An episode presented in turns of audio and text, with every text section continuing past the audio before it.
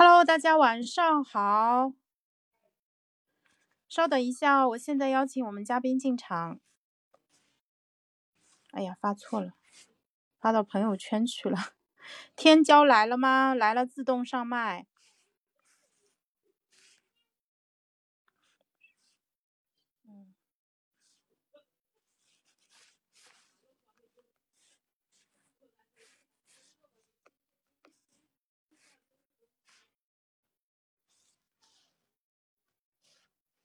等稍等一下啊，我看刘老师也来了。然后今天晚上这是我们的第一场，大概会持续九十分钟。呃，稍等一下，让我打字催一下他，看一下。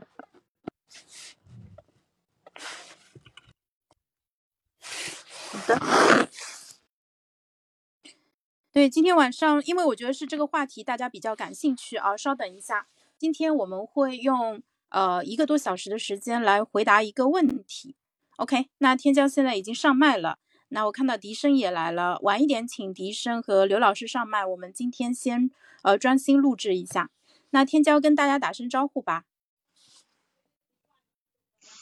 好的，可以听到吗？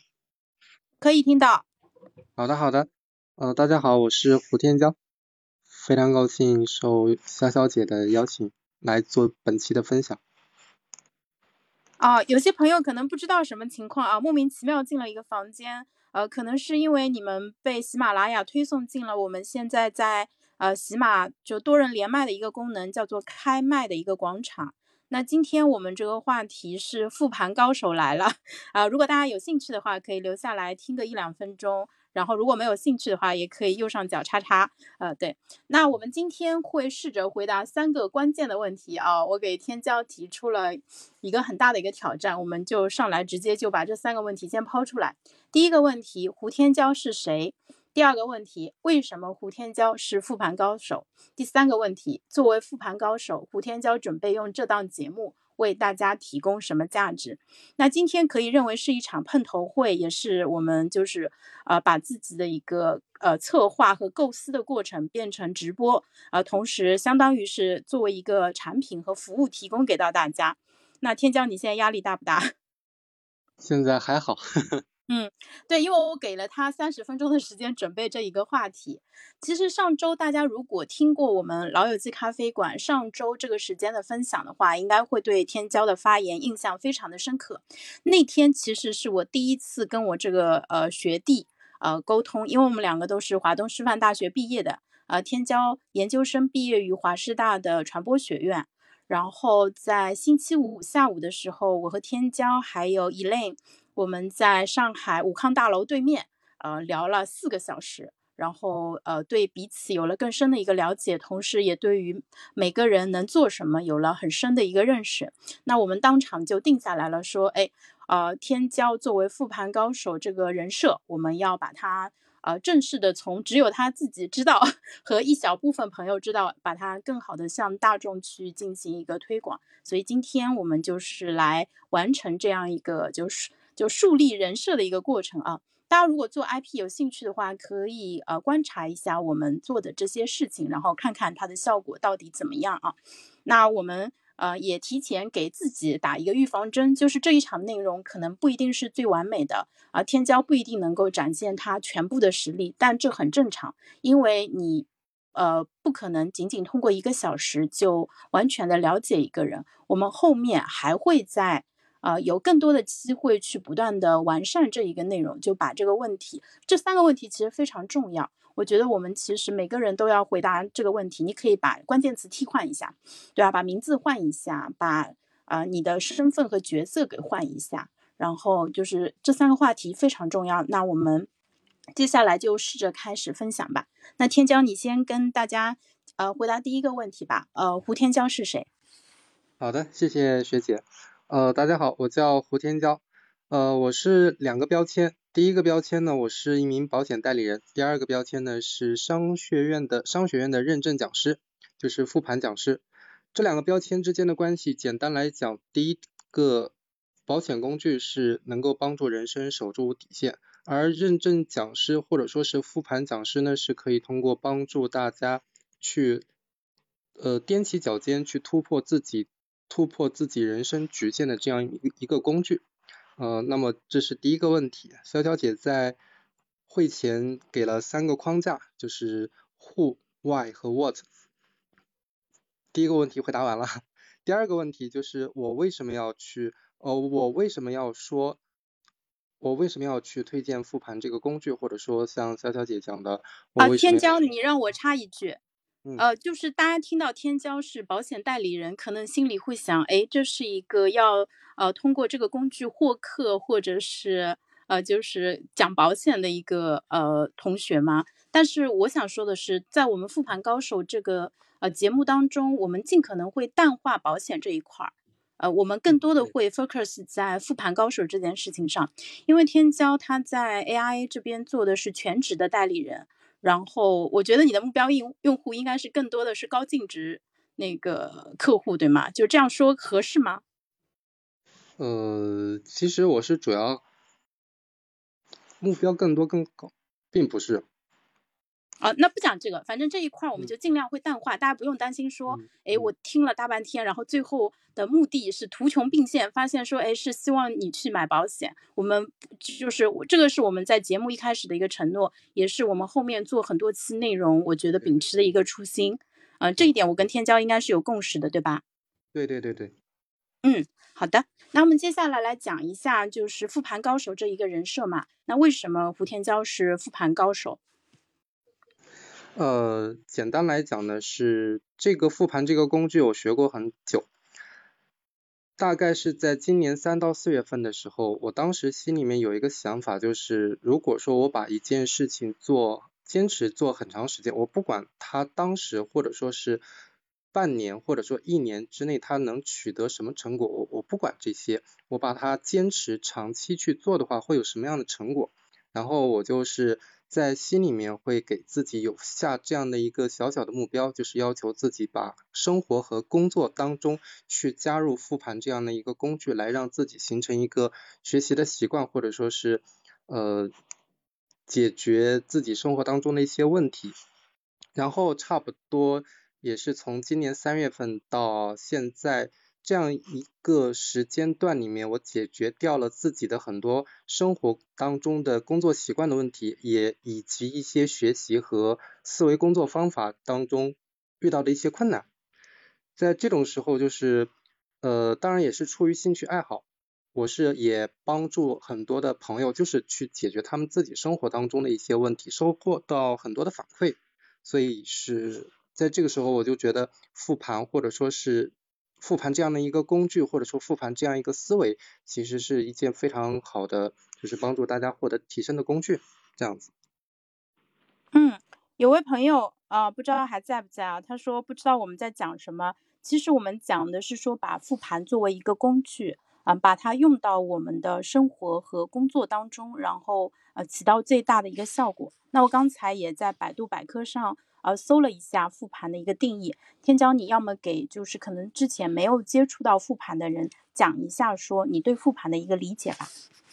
好，复盘呢，它是源自于围棋当中的中国古代围棋当中的一个术语，在围棋棋手他在下棋的时候，他会一边下棋一边把自己下呃自己和对手下的每一步给他记下来，然后在结这个比赛结束之后。会再把整个过程重新再复盘一遍，重新再回顾一遍，这个是最原始的复盘。而在现代的商业社会，像现在的商业社会有很多的就是资深的大佬，比如说像柳传志，联想的创始人柳传志，比如说像稻盛和夫，比如说像以前美国的富兰克林，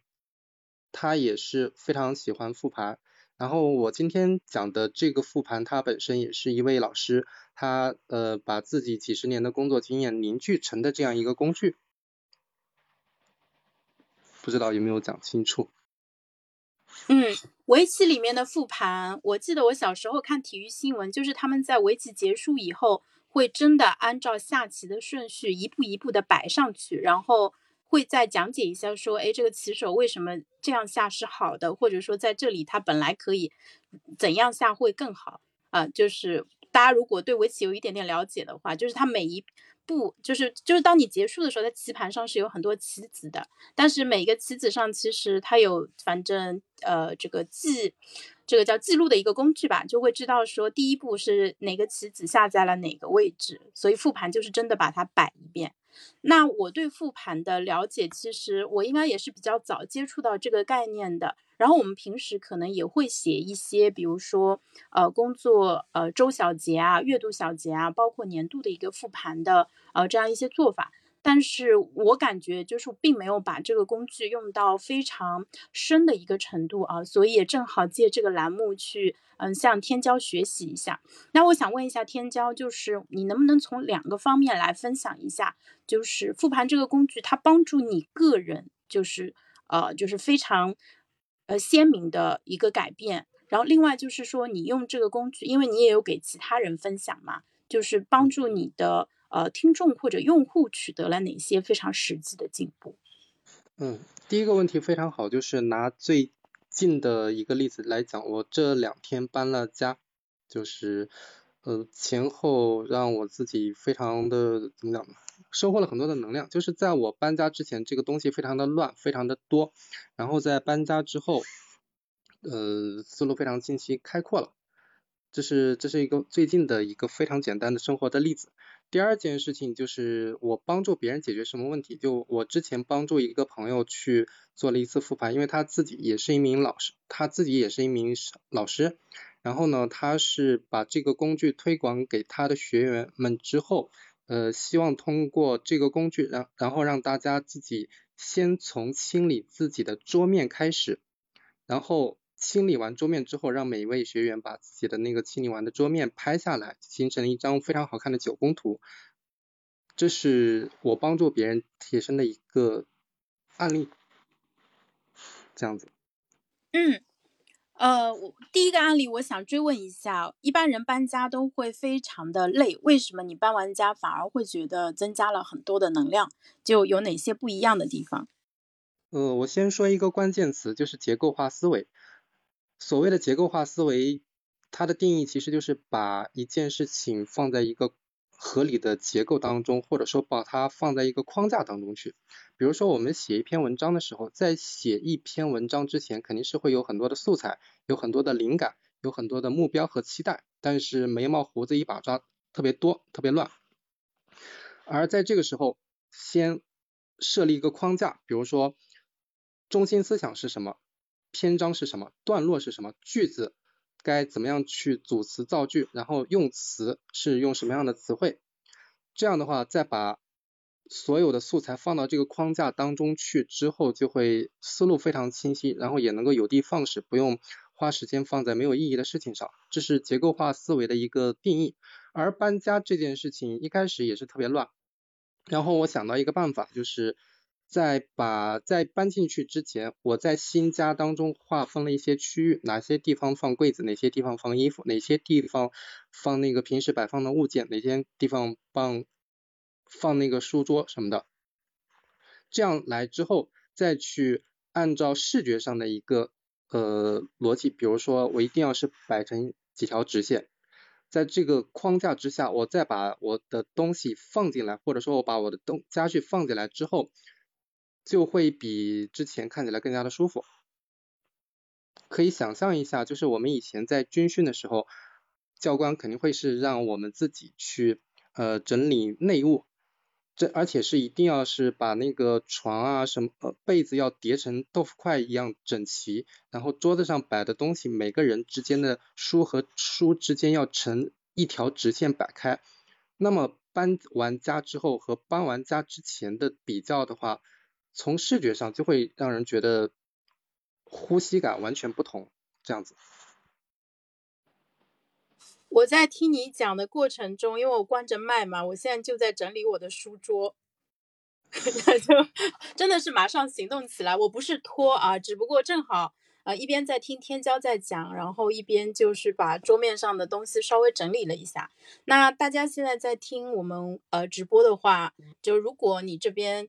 呃，你可以一边听一边做点家务啊。嗯，我觉得这个可能是你今天的，就不仅能够学到复盘这个非常实用的一个工具，而且说不定还把这个礼拜的家务量都给做掉了。非常感谢天骄，因为天骄在上周跟我们分享的时候，就是稍微有提到过整理。那当时讲到了，就是你讲到了，就是呃，比如说进门以后，在房间里面，就是你的活动的空间最好是一条直线。这个在装修。呃，或者说收纳当中，其实都是一个非常重要的概念，应该是从动线这个概念出来的，对吗？呃，对，就是呃，所以你说的复盘，其实并不是我们在笔记本上去写东西，也不是在电脑啊这种软件里面敲敲打打的写东西，它其实是一个更加通用的一个技能，它会影响我们的。呃，生活的一个物理的环境，同时也会影响我们做事情的一个呃计划和执行啊，然后还会影响，甚至是会影响我们就大脑的思考的一个清晰程度，对不对？呃，对对对，其实也可以是在纸上去写出行动计划，但是这个写下来的行动计划，它可能会跟实际情况有所出入，或者说它没有不会起到什么作用。而在实际执行的过程当中，它是要反复的去验证。那这一点给我们展开说一下吧，因为我们其实最常遇到的一个问题就是我制定了计划，但是却不去执行，好像说制定计划的是另外一个，我执行的又是另外一个，就是你的知行会分离，然后呢，你前一刻。呃，做出的计划和承诺跟下一刻的行动之间也会有很大的一个脱节，这个是最常见的一个问题。那我们怎么用复盘这个工具来消除这个问题？呃，我举也还是讲刚才我今天呃这两天搬家的这个例子来讲。最开始的时候，我是在纸上画了一些分类的，就是我搬东西家具该怎么去分类，然后往哪里搬。但是分完类之后，我发现。就没有办法推动，因为当我开始去整理衣服的时候，我发现这个整理的衣服它的分类的标准会特别的多，不是我最开始在纸上写下的那几种分类就能分得了的。这样的话，最终的结果就是，呃，我拿着我自己的那个行动方案站在那那里面就无处下手。然后我想了一个方法就是把，干脆就把所有的东西全部给它放出去。我也不管什么呃衣服它本身是按照什么样的逻辑去摆放的，然后全部都拿出来之后，就是就像是码积木码那个积木一样，就是我如我事先在房间里面放的这个框架是个什么样子的，然后就按照这个逻辑来去整理。这样的话，从呃如果说搭建好一个顶层。设计就是就是，如果说我在执行的之前，我的方案是纸面上写下来的，就可能说明它的顶层设计不是很合理。但是如果说在实际执行过程当中，我的顶层设计本身是有逻辑的，那么呃后面只需要去在局部去做一些调整。所以我听下来最重要的应该是框架思维。对对，呃。是这样，结构化复盘前面它有一个，它拆分成两部分，复盘本身是一个工具，而呃前面结构化思维又是另外一个词，我是把这个给它拆分单独强调，呃拿出来强调去讲。嗯，结构化思维，我追问一下啊，我们其实大家在，我觉得我们其实很多人的结构化思维，其实可能是在小学的时候学到的，就是在语文课上，包括数学课，因为我们不管是做题或者做作文、写作文，对吧？就我们拿写作文举例子，老师会让我们写记叙文，呃，或者是他会告诉你，对吧？你首先要遵守时间顺序。呃，对吧？起因、经过、结果这样子，或者你要介绍一个地方，你可能也要遵循一定的一个顺顺序，对这个地方进行讲解。那这个时候其实应该是我们最早学到的一些呃结构性的一些东西。那呃，天骄，你现在深入学习了这个工具以后，你觉得在结构性这一块儿，就是哪些结构是我们日常用的最多的？但是其实大家并没有意识到自己在使用。结构意识到最多的，比如说在沟通和演讲当中，这个这个是用的非常多的，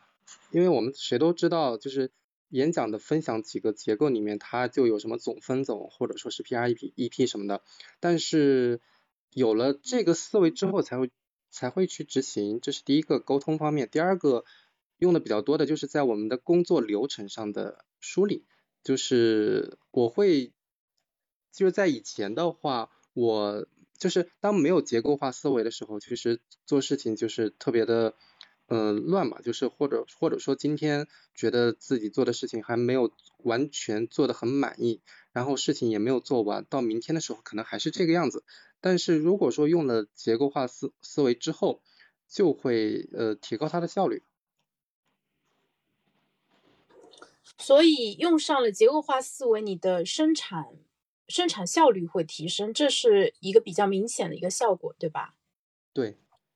OK，你看一下评论区，有一位朋友更上一层楼，他讲到说是不是得个得到的结构化复盘课，然后里面，呃，他也把就是这个课程里面非常重点的一个知识点。给呃放出来了，我给大家念一下，因为有些朋友可能不方便看。呃，目标、现状、当前策略和备选策略，其实这是一个非常经典的结构化复盘的一个工具。那第一层复盘是找目标和现状之间存在哪些差异点。第二层复盘是找当前策略有哪些改进点，那第三层的复盘是从目标到现状的更好的备选策略。其实我在别的渠道，小飞可能知道，就是我们在 u c o 那边，就是王世明老师提出的思维力里面有类似的一个工具，但应该也不是王老师的原创，应该是我忘记了，应该是麦肯锡或者是哪一家咨询公司用的一个工具。那天骄跟你现在用的结构化思维。呃，是相似吗？还是说有不同？呃，我觉得这个更上一层楼就是就是铁粉哈。他呢，得到当中的这个结构化复盘这个工具的开发者是我的一位师兄，叫赵斌老师。他呃，他跟我用的是同相同的一套工具，只是他的这个课程应该我没有记错的话，他应该是三个小时，而就是原版的结构化。复盘这个课程是要差不多要两天时间，就是每个人的讲的时间或者说风格可能不太一样嘛，因为案例啊或者说是推导演绎的过程也不太一样。嗯，那那个天骄，你现在可以讲这个两天的课程吗？目前是可以的。嗯，那你跟老师学了多久？就是你们那个老师就把这门手艺教给你们，总共花了多少时间学会的？学了，我学了很好呃一二三次，就是我学过三三轮。每一轮持续多少时间？前面两轮差不多要各自要一个月吧，然后最后一个是两天。OK。所以在复盘这个手艺上面，天骄首先是系出名门啊，跟着非常专业。这个老师的名字能透露吗？呃，叫于莹，是虞姬的虞，然后莹是谢婉莹的莹，非常著名的一位老师。OK，所以天骄是跟着呃于莹老师是认认真真的学过三轮，然后在这件事情上投入了很多的时间，并且也有比较丰富的一个实操的经验。啊，对。啊，所以这样子下来，我觉得胡天骄是复盘高手。我们这个论证初步完成了啊，因为后面其实你要让这个结论更加站得住脚的话，我们要拿出更多的一个成果。然后这个其实也是在发展的嘛，因为我们每个人都在动态的发展当中，相信天骄后面也会积累更多的优质的一个呃案例吧。然后就是。帮用户成功，同时也帮自己进一步在这个领域上去把这个手艺练得更加的那个炉火纯青，对不对？啊，对对对。嗯，好的。那我们现在进入第三个话题啊，就是说，作为复盘高手，胡天骄准备用这一档节目为大家提供什么价值？因为大家现在看到的只是我们第一期啊内容，那我们后面会以复盘高手这个这档播客的名字。呃，会持续的输出内容。我们现在初步计划的话是准备做十期，每一期大概长度在一个小时左右。所以我们可能会要占用大家十几个小时的时间，我们会给大家提供什么价值？嗯，从核心上面来讲，复盘的价值有两点，第一个就是使用这个复盘的工具，第二个养成复盘的思维，他们就可以，呃，如果说讲完的话，并且经常使用，就会可以帮助自己去解决问题和达成自己的目标，这个是核心思想。而在实际上，我能提供到的其实就是工具，这个工具相对会比较。呃，相对来讲会内容会比较多，它不仅仅是像我上一节课讲的六个步骤，它整个的，就是每一步每每一步细分下来，它都会有很多的小小的知识点，这些小小的知识点，我相信听完之后，多多少少每个人都会有至少收获三个能够用很长时间的工具吧。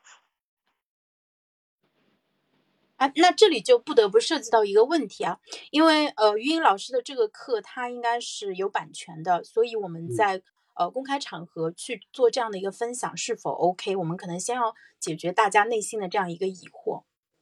呃，首先我们的这个版权它是付费的，就是说我如果说是由甲方去购买的话，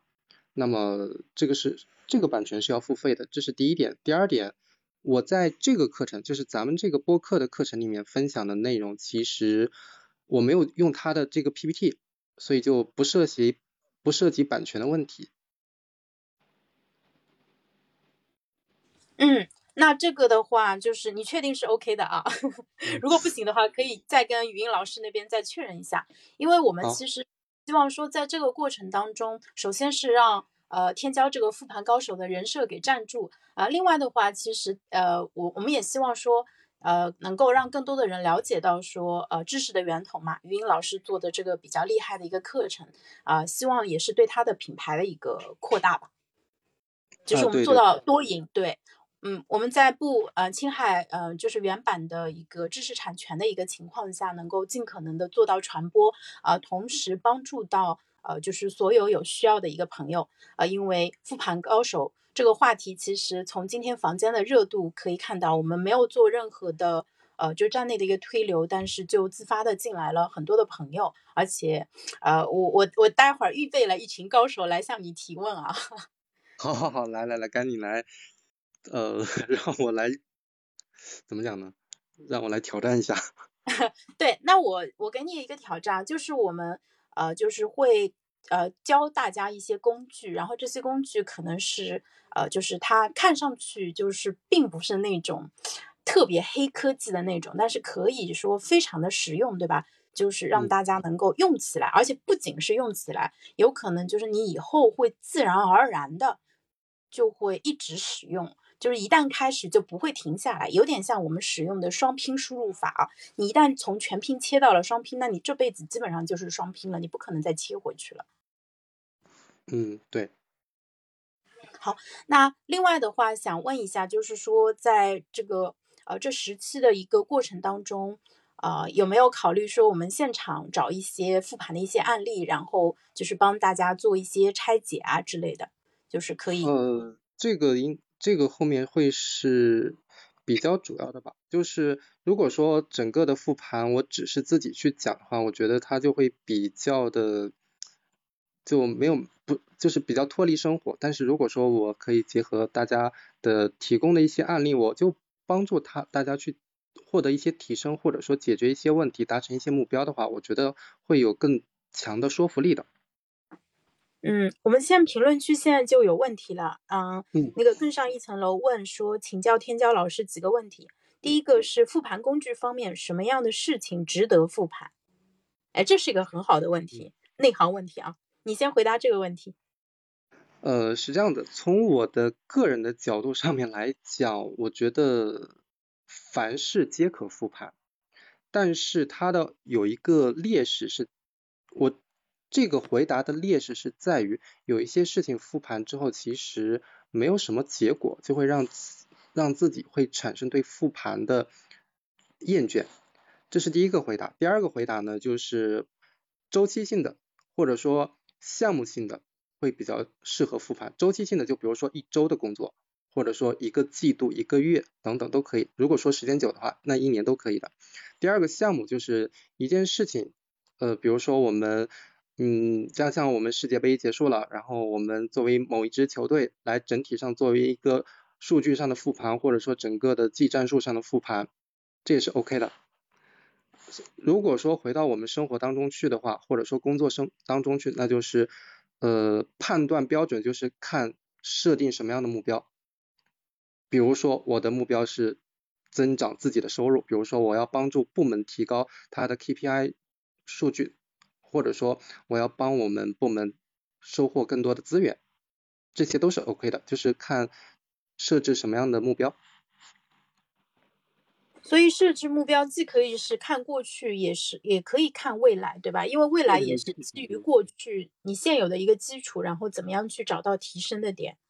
对对对，这个潇潇姐的这个这句话非常精彩，就是复盘它不仅仅是纠错，或者说它不一定非得是纠错，它也可以是去发现新的机会和资源。好的，这一点我记住了。那第二个问题就是复盘思维方面，呃，你是如何养成复盘思维的？复盘思维给你产生了什么价值？其实前面我们稍微有回答一下，但是也可以再接着就多分享一点，因为你从一个就之前第一次接触复盘到能够非常自如的运用，肯定中间也是有一个过程的嘛。呃，所以想问一下，你是怎么养成复盘思维的？就是学了以后，因为很多人也确实存在学的时候觉得很好用，但是学完以后可能就放在边上了。所以怎么样把它就是真的融入到我们日常生活中，像吃饭刷牙一样自然？呃，对，就是我最一开始学的时候，其实还是跟着这个理论走，觉得这个知识很不错。然后等到头脑风暴结束之后，就不是很想去复盘。复盘了一到两次之后，没有什么成果就结束了。后来一次是因为什么呢？就是我觉得在工作当中，当时是因为事情非常多，时时间分配也不是很均衡，然后导致自己花了很多的力气，结果工作我不是很满意。然后我第二天就想了一个办法，我就把每每天按照小时来记录，我这个小时做了哪些事情，跟什么样的人对接，它产生了什么样的结果，就非常详细的去复盘。然后我突然发现，复盘完之后，我有很多的思维盲区是被我打开了。等到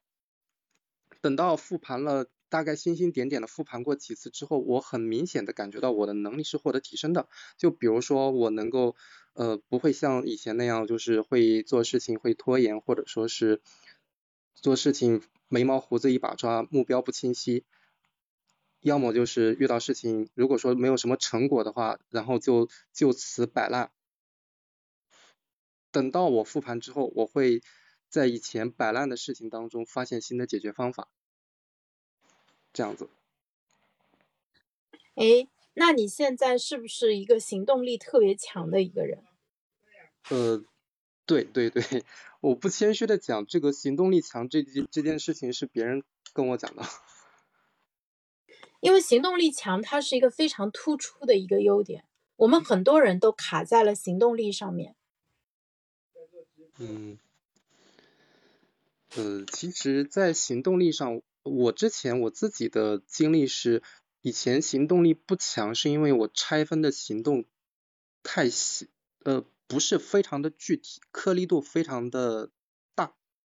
等到一条一条的去详细的分析之后，发现我很多的行动方案设计的非常具体之后，哪怕是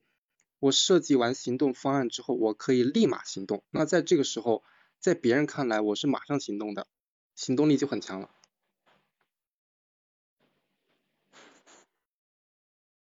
哎，我刚才麦没打开，哎，这一点其实跟我一直想做的事情其实是有很大的关系。因为天骄，你知道我在做好习惯学院嘛，然后我准备二零二三年就是把它具体的落地，就是从对呃，就是更加笼统一个模糊的一个概念，到变成真的能够帮助大家去呃快速的行动起来。不管你拖延的事情是工作上的一个比较困难的事情，或者一个一个 hard conversation，或者是找对象这些重要的事情，你先出去好吗？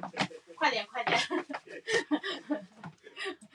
我把我们小朋友放出去了啊。对，所以的话就是呃，其实行动力是我们非常非常需要的。那我自己最近在我这个做播客的一个过程中，我也感受到了，就是一个人他的行动力，呃，就是当他真的被全部释放出来，到底能够有多大的一个生产力啊？呃，因为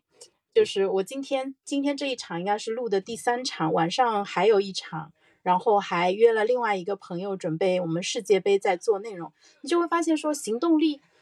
被全部释放以后，你可以做很多很多的事情。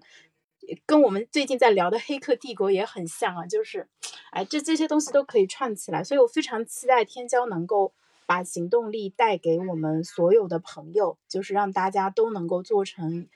呃，自己想做的一个事情，不再会因为自己内心的一些没有想清楚，或者说缺乏一些必要的思维上的一些工具而被困在原地，因为我们被困在原地已经太久了，所以我非常非常期待。对对对，那我接嗯，我其中的一个想推广复盘的初衷，或者说是我对于复盘的认知，是因为我复盘之后，我会有更多的期待。我当然也很希望，呃，给大家有更多的期待，而不是说单纯的就是把一个工具讲给大家，我天天在这边胡扯，然后大家觉得我很有口才就结束了，这样子。嗯，对。那个更上一层楼，你我想邀请你上麦，但是你还没有做实名认证，所以上不了。啊，如果可以的话，你可以点右下角这个手的这个标志上麦，它会提示你绑定一下身份信息，然后你就可以上来了。大概需要一分钟左右的操作时间啊。如果你想跟天骄直接交流的话，我觉得上麦会是更快的。那我们。那个现在邀请笛声和玉博呃上麦一下，你们两个上来呗。然后另外的话就是那个更上一层楼问的一个问题啊，他说对于自己热爱或者感兴趣的东西，呃行动力很强，这一点能理解。但是对于不热爱的如何执行啊？那这个问题也是非常常见的，因为人生当中嘛，不可能所有的都是我们想要的，那肯定有一部分是不那么愉快的。那天骄给个具给一些具体的一些建议吧。呃，从道和术上面两个层面来讲吧。从道上面来讲，对于不热爱的事情如何执行，其实以前我听说过一句话，其实优秀的人他是可以把不喜欢的事情做得很好，这是道上面。从术上面来讲，就是如果说我对一件事情不喜欢，那我不用管，我先把它拆，拆到拆到非常非常细，细到那种我可以花一两秒钟我都开始做这件事情。因为当我开始做了这一到两秒，或者说一到两分钟的事情之后，我会直接被它带动的。就比如说以前我其实，呃，我参加一个活动，因为我要是去公司内部做一个主持，要去讲一个讲一件事情，但是我非常非常不喜欢做这件事情。但是当时是进去之后，我就简单的跟一个人做了一次沟通，他对我讲的这个知识点非常兴奋。然后从那一刻开始，我突然当对当时的这个非得一定要去主持的我曾经不喜欢的事情，就开始充满期待了。就是我这就是我们讲一件对一一件事情不喜欢或者说没有兴趣，往往是因为思维，就是我们自己的思维会呃过去的思维会对自己制造了一个障碍在。但是通过一些小小的行动，也许是可以把这个障碍或者说是一些盲区给它打消掉的。嗯，拆解到非常细的颗粒度，就是以至于它如此之顺滑，然后你不会对它产生抗拒，这个是一个非常有效的方法。那顺便我正好跟更上一层楼分享一下我个人的一个经验，就是你可以试着把一个你不那么喜欢的事情跟你很喜欢的事情组合起来。呃，比如说我之前可能工作当中会需要做一些整理资料的工作，那这个事情，呃，它很耗费时间，在我看来也是属于，嗯，没有特别大的一个价值啊，但它又是非做不可的，所以呢，我在环境允许的情况下，我会戴上耳机听播客，就是因为我手上没有停嘛，我做这件事情它不需要我耗费很多的思考的一个精力啊，但是我可以耳朵里面听我感兴趣的内容，所以呢，我利用就是枯燥的、无聊的呃整理那个纸质资料的一个时间，听了很多期优秀的内容，而且因为你手上有个事情在忙，你。你在听的时候，你是会非常专心的，因为这个时候你不会去看手机，所以你可可以试着把一件不那么喜欢的事情，然后就是就是找到一个奇妙的一个嫁接的一个方法，然后把它变得更加的有趣一点。另外还有一个点，其实是一个思维呃想法的一个转变，就是有时候忍耐是必须的。就是当你在做你喜欢的事情的时候，这个时候你是兴趣驱动的，就是。呃，你会感觉到说有很多的创意和能量啊，但是当你做不那么喜欢的事情的时候，有时候它其实是一种磨练，就是人呃在低谷当中或者说在逆境当中能够咬牙坚持，这是一个非常重要的一个品质，它在你今后的人生会发挥非常大的一个作用。所以当你就是就不想做一件事情的时候，你会告诉他这是试炼，就是有点像你去必须要。啊，这个什么，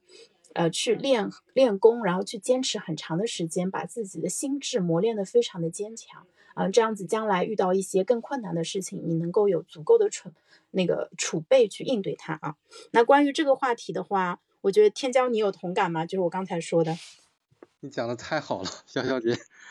啊，那我毕竟比你们年纪大嘛。其实我觉得，其实这个，呃，首先我。客观的讲一句，我觉得复盘这个工具它是对大家有用的。我来当我来把这个工具推荐给大家，不是说我一定会比大家聪明，或者说我一定那么的优秀，而是这个工具它本身是可以带给大家很多呃，就是带给大家以成长，并且呢，我也是跟大家一起学习的。毕竟其实一个人的案例还是很少的。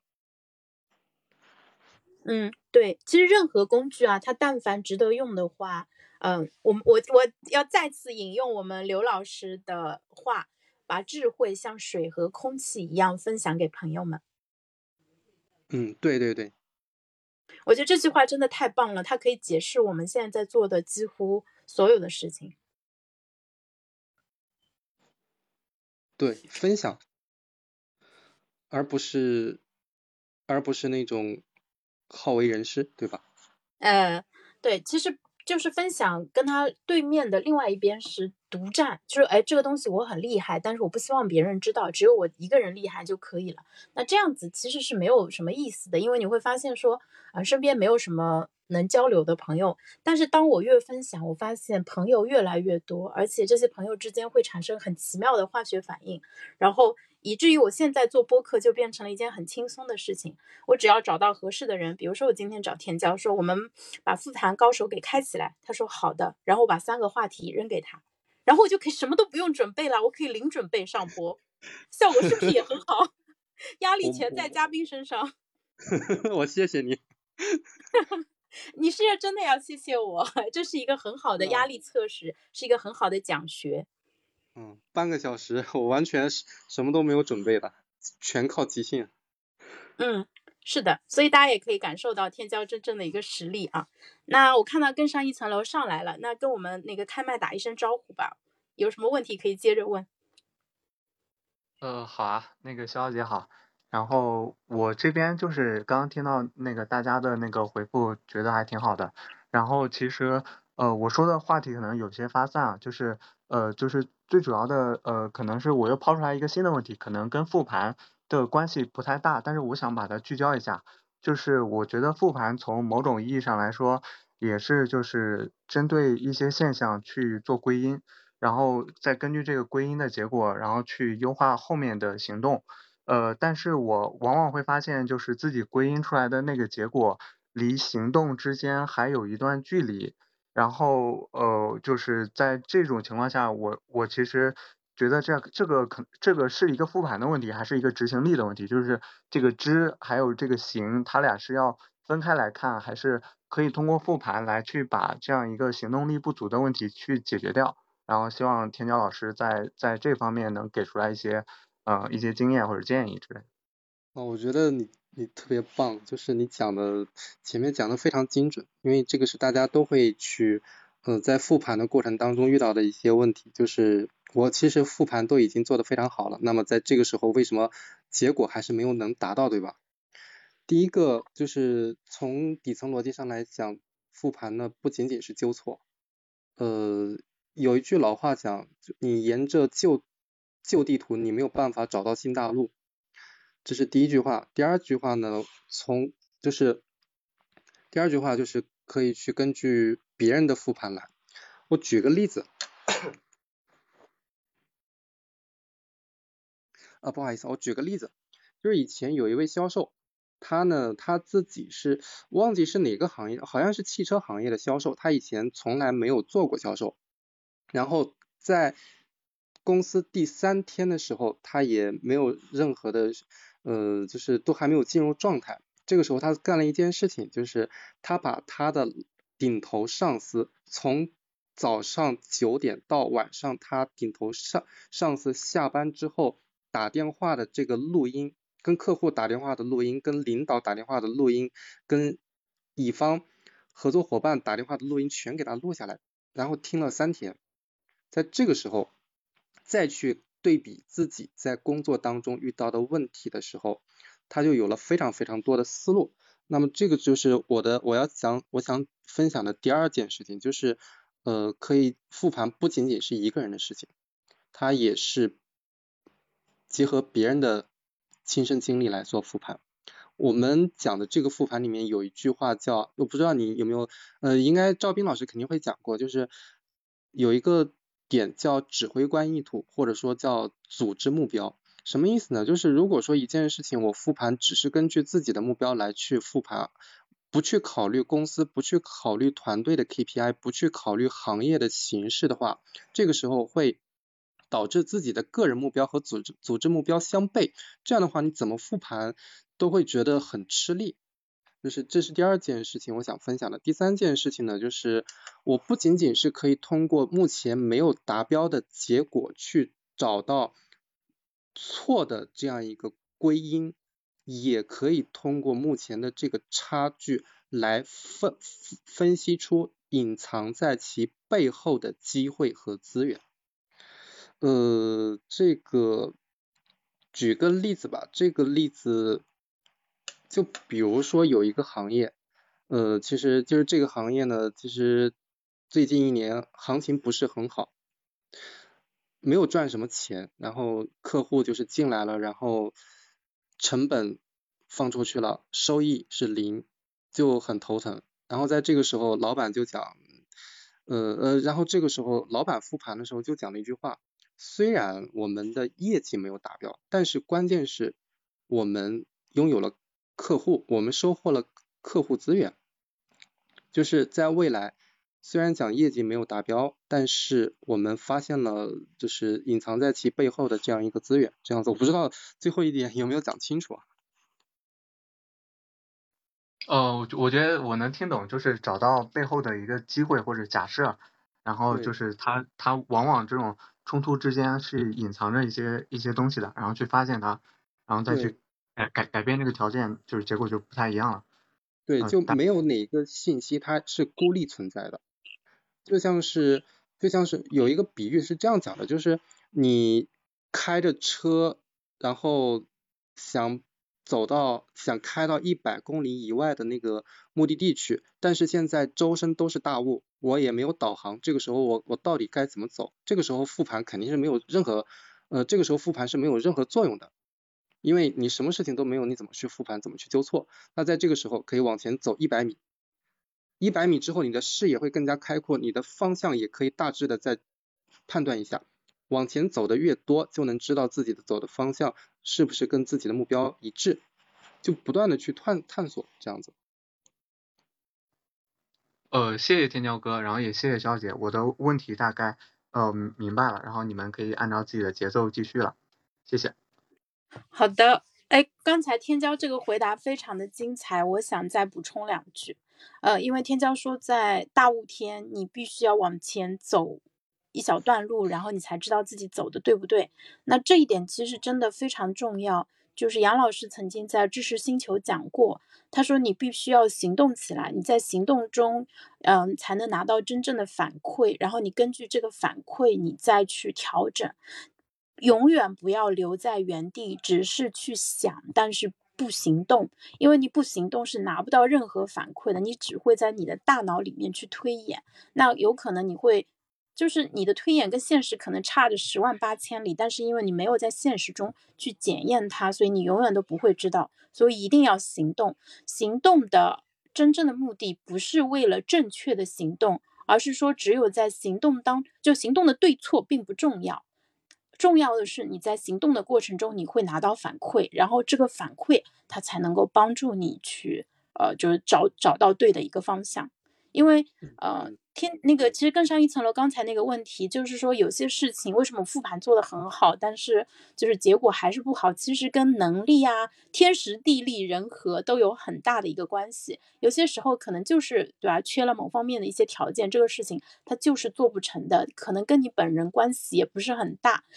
我最近在看那个《黑客帝国》的时候，我就觉得这个剧情其实很有意思，就是就是很想吐槽。不知道大家今年有没有看？一年一度喜剧大赛，就是里面少爷和我是一个非常出圈的一个节目。就是那个他们那个管家打电话跟呃少爷的竞争对手说我要四成利，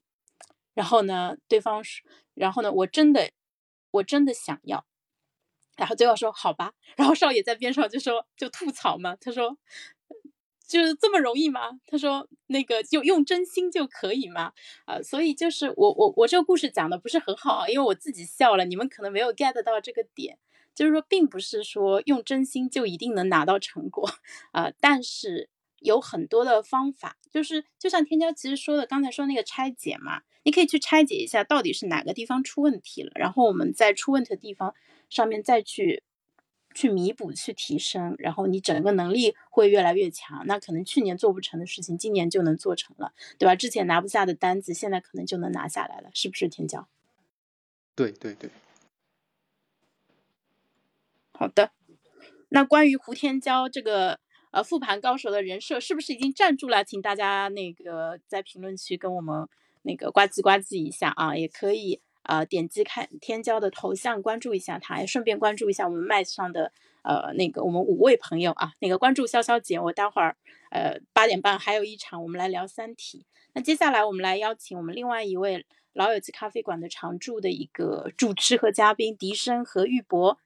嗯，你们两个可以开麦讲一下了。那今天我们话题就是窄一点，就是聊聊看你们听完听天骄的分享以后什么感受吧。因为大家可能多多少少都有在用复盘，呱呱呱唧呱唧哈。呃，那我就先说吧。然后玉波，我觉得可以升华一下啊。我因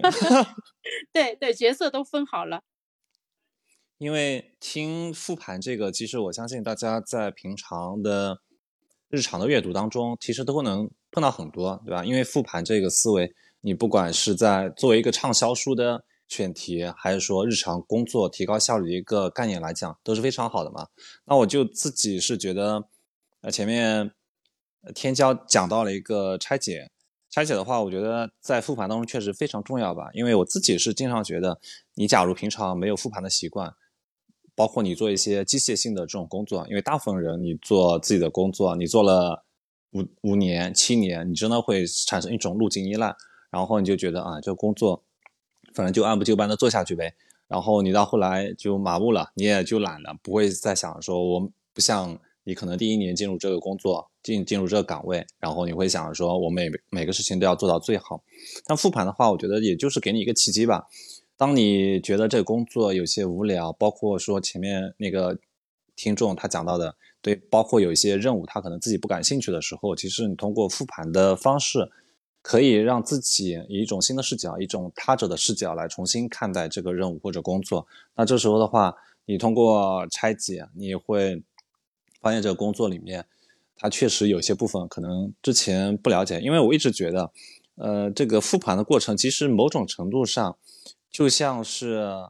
电影拉片。因为你平常在进行工作的时候，你就相当于是你在看电影，在看电影的过程当中，你虽然会有一些很直观的直觉性的。感受我这个工作我做的怎么样？我这个工作当中好像有一些问题是在哪边，但是你是停不下来的，你被事件驱动着往前走，你得通过事后呃的复盘，才能逐帧逐帧的去发现自己在这个过程当中到底出了哪些问题，或者说可以提炼出的一些值得去后面复用的一些经验。呃，我所以我会觉得这个东西非常重要，而且我会觉得说复盘最好是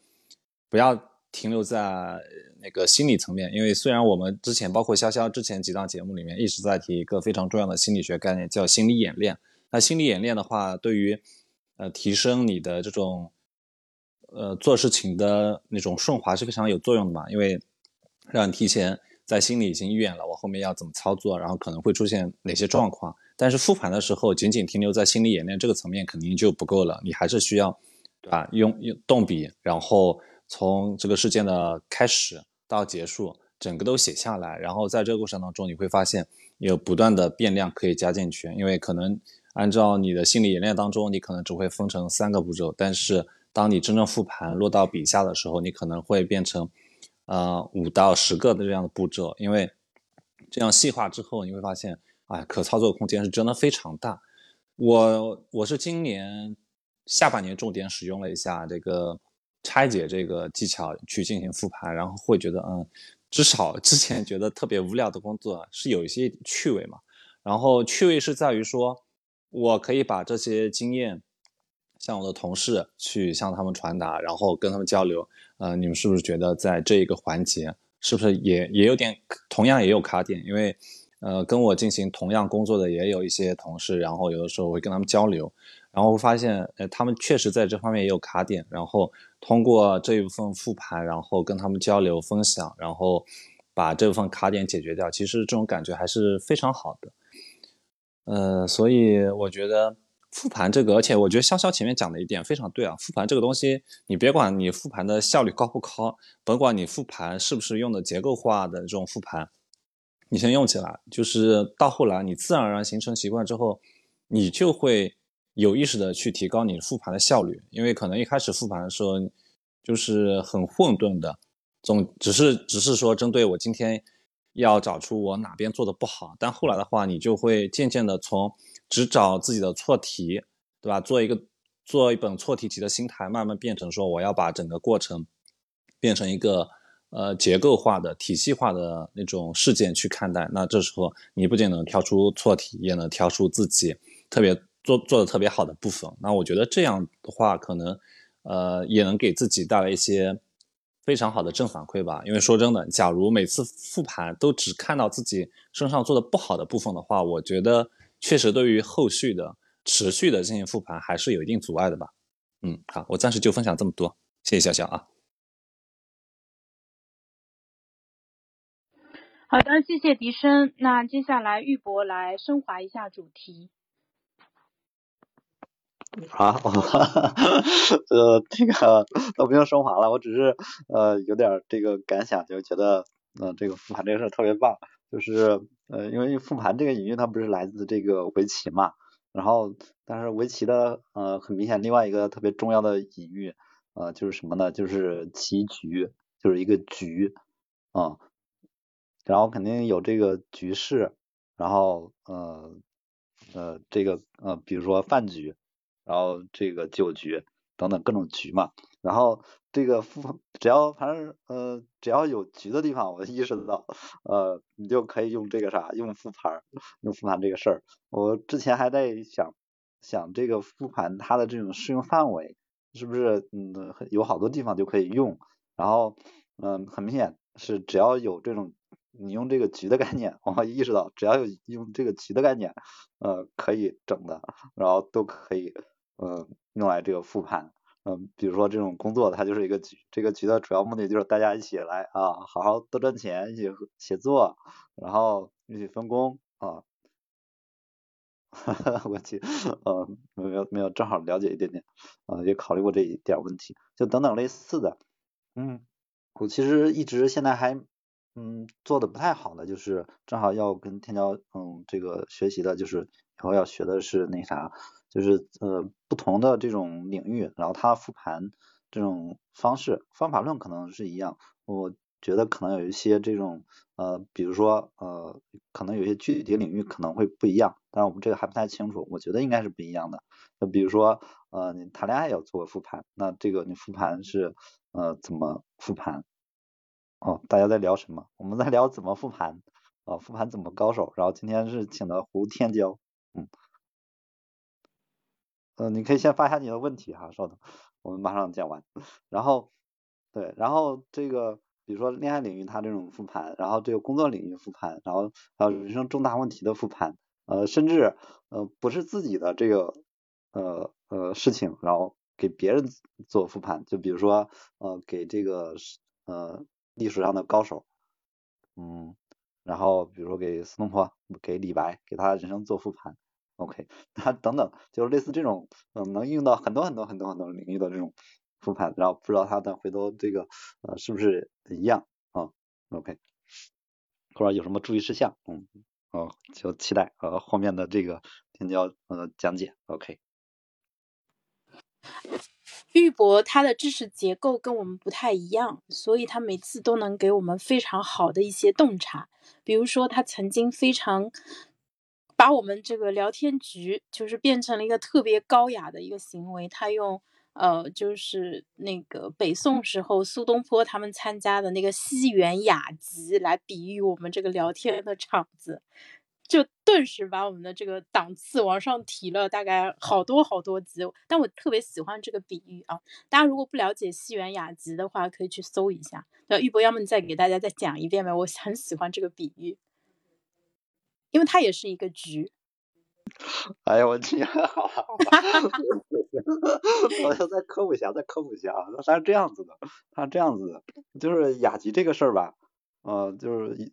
从古到今都有。然后那个最早的时候就是什么呢？嗯，最早的时候其实是那个有一个那个呃呃最著名的吧，最早比较著名一点的就是他们呃是那个在那个呃呃东晋那边的时候，哎东晋对对那时候，然后当时不是有个超级无敌这个大富豪嘛，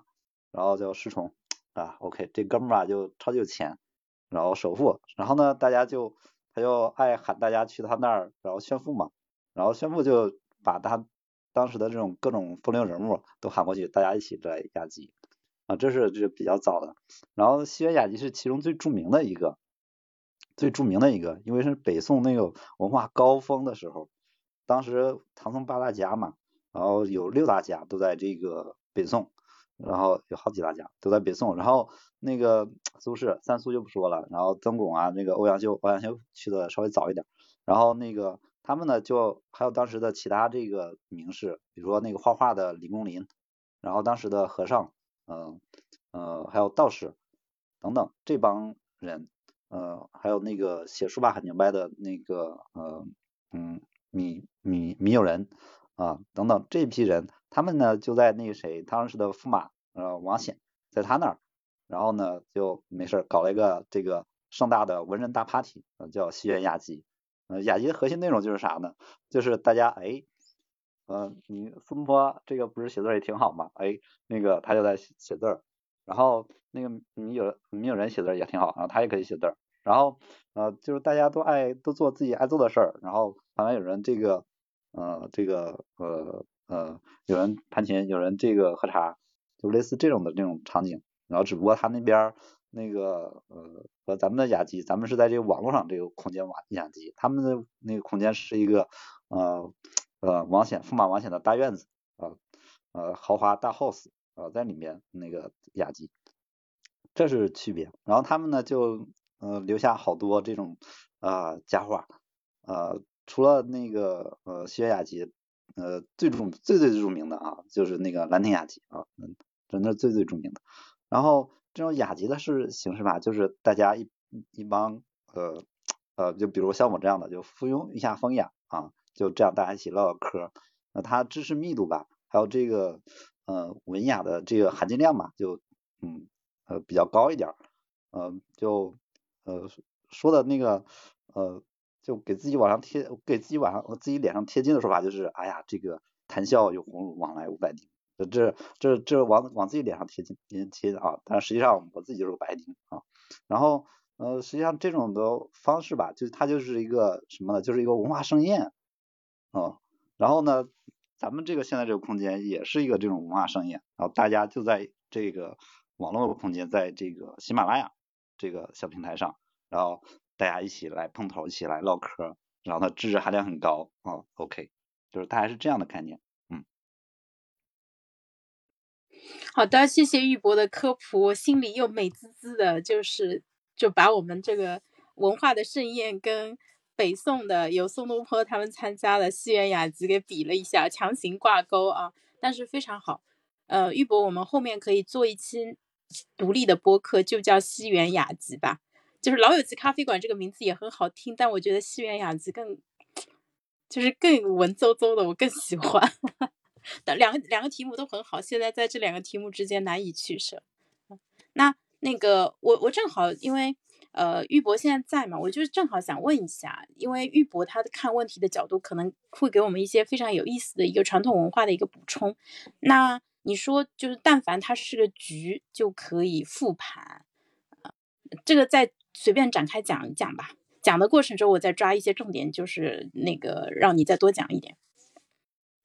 哦，就这块儿，我也是之前就是考虑过这方面事儿，但是就是没有太深入。呃，就是问题就是我自己在做复盘的时候，复盘效果实在不太好。但是这个局的这个概念吧，就很明显是比较大家都能理解而且能用的，因为这个呃嗯这个局的概念就是它适用范围太广了。然后呃特别简单的，就比如说这个下象棋、下围棋呃等等。它很明显是这样子的，就是这个局是两是两个人两个人组成，要目的是什么？要 分输赢，然后手段是什么？是要东，对对对，它其实官方说法对换换成系统比较合适，就是科学的说法就是换成系统。然后这个局它的那啥，它的那个里面有变量有人，然后嗯最关键的是什么？最关键的是什么？就是首先得看清这是个什么局，这是个什么局。就比如说咱们这这是个局，咱们是个这个雅集局啊，这是个呃这个唠嗑局，是一个交流局啊，这个主要是目的来激发大家的这个知识，然后增加知识有用的知识，这是咱们这个局。但是比如说你要是这个律师要去跟别人这个跟这个对手要这个谈判，这个局是吧？这不同的这种局。啊，这种它目的就很明显不一样，就是一定要，这是首先得明确的，这是个什么局，先给它定个性，嗯，就暂定的，假设个性，假设定个性，就暂定大概率就是这个这样的个局，这样的性质。然后，嗯，接下来就特别重要的就是识别其中的关键变量和，呃呃，一般这种呃关键变量和关键的那个呃利害关系人，啊，这里面就是呃，就比如说。嗯，呃，一般的这种复杂系统，就比如说像这个公司里面，你的关键 变量是什么？呃，关键呃，你能改变的关键变量是什么？然后那个这个局里面的这个关键的利害人是什么？都是谁？就比如说，呃，举个例子，呃呃呃，比如说这个小张，哎，这个小张进一个呃新公司，然后这个公司挺大的，好有五百五五六百号人，然后那但是他呢，他进去只是个呃他。他的这个层级，呃，是他这个是呃九级里面的，他属于这个倒数第二级啊，这个就有点惨，嗯，但是他跟的利害关系人，并不是他那个顶头的大局长，就是那个总经呃董事长，而是跟他直接相关的那哥们儿，他直属领导，这是他的利害关系人，这是第一个利害关系人，第二个利害关系人就是他服务的客户，就是这些呃这些像这些的嗯核心观念，核心的这个。呃，不是核心关键，核心的这种利害关系人一定也搞清楚了，他是第一条，就是最重要的，你要呃搞定的人，然后要跟他们打好关系的人，然后不能违反的这种嗯嗯原则，就很容易的是很容易的出现的情况就是什么呢？就是呃跟客户，然后或跟领导，或者是跟同事，哎，这关系比较好，或者是有其他方面的呃这种嗯关系，然后 OK 这个。呃，就有点这种位置，呃，就有点感觉啊，自己就嗯，不知道自己谁是谁了，就那种很容易这样，嗯，所以类似的这种呃，我现在意识到的是什么呢？就是一定要识别出来这个呃利害关系人和他们这边中间的关键的能改变的变量啊。关于这个问题啊，我觉得天骄应该就有很多东西可以说了。我觉得人真的是非常非常重要的。那我们现在在做的事情，其实也是在链接人，然后就一方面我们要苦练内功啊，另外一方面其实也是更好的去了解对方，满足对方的一个需求。那这个话题很大很重要，我们后面有很多的机会可以非常深入的去探讨。天骄，你来说。对，就是，呃，刚刚前面两位玉博跟笛声讲的很多东西，其实都可以深入的探讨，深入的去讨论的。就是一句话，复盘它不是解决什么问题，什么问题都可以去解决，但最起码，嗯，绝大部分事情它都是有进步的空间的。然后就简单的去这样去讲嘛，因为如果说，呃，再去详细的一一条一条的去讨论的话，可能会。呃，篇幅或者说时间不大够，你觉得呢？嗯，对，今天我们就呃简单的去对一下，我觉得我们现在已经拉齐认知了啊，大家都同意复盘是一件非常重要的事情。然后另外呢，我们同意，呃，胡天骄老师是我们目前对吧，在圈子里面能够呃就是找到的。真正的一个复盘的高手，然后我们也非常期待，呃，天骄老师接下来给我们带来更多关于复盘的啊非常落地、非常实操的呃一些知识经验，包括能量。我觉得能量的传递其实是非常非常重要的，因为我愿意跟笛声玉博，我们还有天骄一起坐在一起聊天，其实并不是说，嗯，就是只有在他这儿才能学到东西。现在，嗯，就。几年前我就听过一句话啊，说啊，现在这个时代，这个呃知识不稀缺，陪伴才稀缺。但是我们给的仅仅是陪伴吗？我觉得不是，我觉得是呃一些很高能量的人之间能量的一个非常高效率的一个交换。天骄，你觉得呢？对对对，就像是前面我也讲过的，其实复盘，呃，虽然讲复盘讲师。呃，是我虽然讲我是复盘认证的讲师，但其实在很多方面也是，就是怎么讲呢？每个人都有自己的优势和劣势吧。其实我的主要目的就是把这个复盘工具给大家推荐给大家，然后也希望能够帮帮助大家去解决一些问题，以及收获收获更多的复盘案例。这样的话，我就可以在更多的场合去讲，或者说是去推广结构化复盘这个工具。其实最主要的就像是潇潇姐讲的，能量最重要的。而不是知识本身。然后我今天在朋友圈里面看到一句话，简单，它是大致的是这样讲的，就是一个人的知识体系，它不是把一堆的知识堆砌起来，而是经过了各种摸爬滚打，经过了各种在生活和工作当中的，呃，怎么讲呢？艰就是荆棘艰难险阻之后，还剩下的那一部分。还剩下的那一部分可以让我们安身立命的东西，才叫是真正的知识体系。所以，那我们其实呃有这个课程的最主要的目的，就是希望能够呃帮助大家自去都能找到自己的知识体系，而不是做一个简单的知识分享这样子。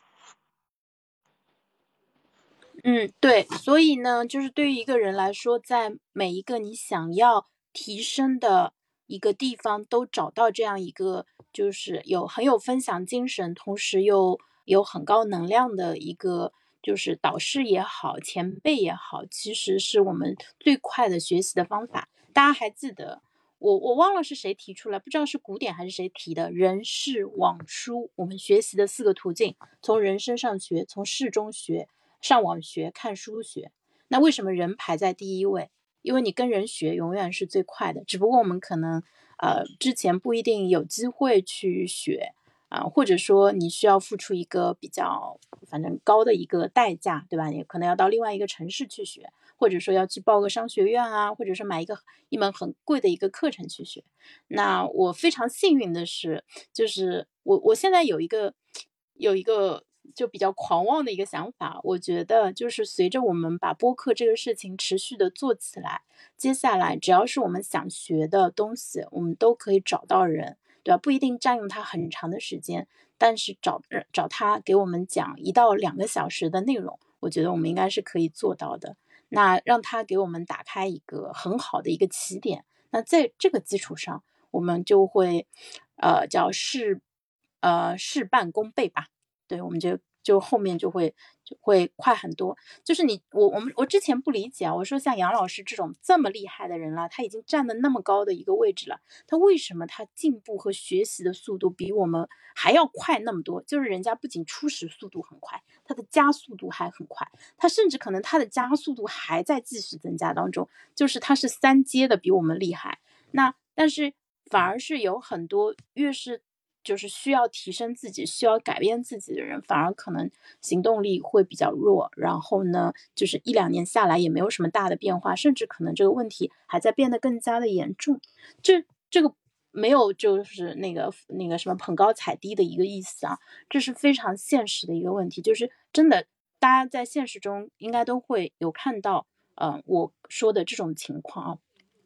那其实非常重要的，我觉得就是说，呃，一个。大牛，他在他自己擅长的事情上，他不断的行动，不断的得到反馈，然后他快速的调节，因为他本身他的能量已经非常高了，他的。质量非常大，它能够调用很多的资源，所以它可以做成很多的事情。那它就会可以做成更多的一个事情。反而当我们不断的坍缩，就是变成一个很小很小的自我，然后你这个时候可能呃，就是比如说整个人状态不是很好，自信心也不是很强的时候，其实反而是特别需要行动力的一个时候。那我。做内容的一个初心，其实也是希望说，嗯，对啊，我们对着大佬，那就是向大佬学习，仰望一下，对吧？顺便看看大佬这边有没有什么好的模式，是我们可以就是借鉴用在自己身上的。但是更多的，我们会看到跟我一样的普通人，甚至说现在，嗯，可能就是处在困境当中的一些朋友，我们希望说把一些工具能够给到他们，就是帮助他们迈出最关键的那一步。就当他。从现在的这个状态当中迈出第一步的时候，他下面可能就会有勇气去走第二步、第三步，然后走着走着就走出了这个比较困难的这一个关卡了啊！所以这也是呃我们做这些所有的内容，包括找对象，包括呃失业阶段，失业不可怕啊，包括我觉得复盘高手也是。天骄，你的复盘高手应该不是只开给那种精英阶层的，对吧？当然不是啊。我自己就不是精英，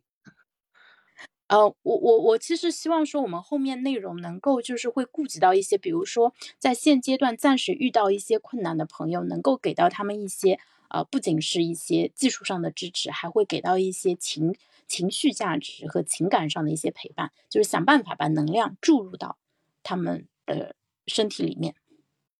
嗯，这也是我，呃，就是你。潇潇姐刚刚讲的这个也是我非常希望的，因为如果说什么事情都必须要去服务精英阶层或者说是高净值的话，那我觉得人生的价值会少很多，而且绝大部分都是普通人。对的，所以我们又在一个非常重要的问题上再次达成了共识，呃，所以今天跟天骄聊得非常的开心，也学到了非常多的东西，我很期待。呃，天骄后面带着我们把复盘这个工具给尽快的用起来。那天骄，我们接下来更新的频率，你准备怎么安排？我们要么就安排在周日晚上六点半这个时间。行，我听你的。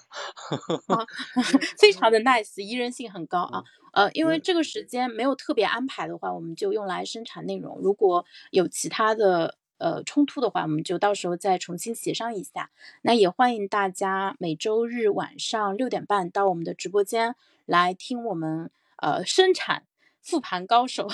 的内容啊啊，然后啊，大家如果有兴趣的话，也可以参与到内容的创作当中来。比如说，可以把自己的问题作为我们实操的一些案例啊，我们会嗯，就是在保护好大家的隐私的一个情况下，就是。呃，现场帮你解决问题啊！如果能提前给我们的话，就更好了。就是大家可以更加充分的一个进行一个交流。呃，那我现在也在评论区放一下我个人微信的一个二维码，就大家可以截图，然后到微信里面去扫码，然后添加我。就是我会专门设一个呃，就是大家听说过小鹅通吗？小鹅通，呃，这两就是这一年做了一个还不错的工具，叫做鹅圈子。呃，就是鹅，就是那个会咬人的那个很很厉害那个大白鹅的鹅。对，呃，鹅圈子，圈子就是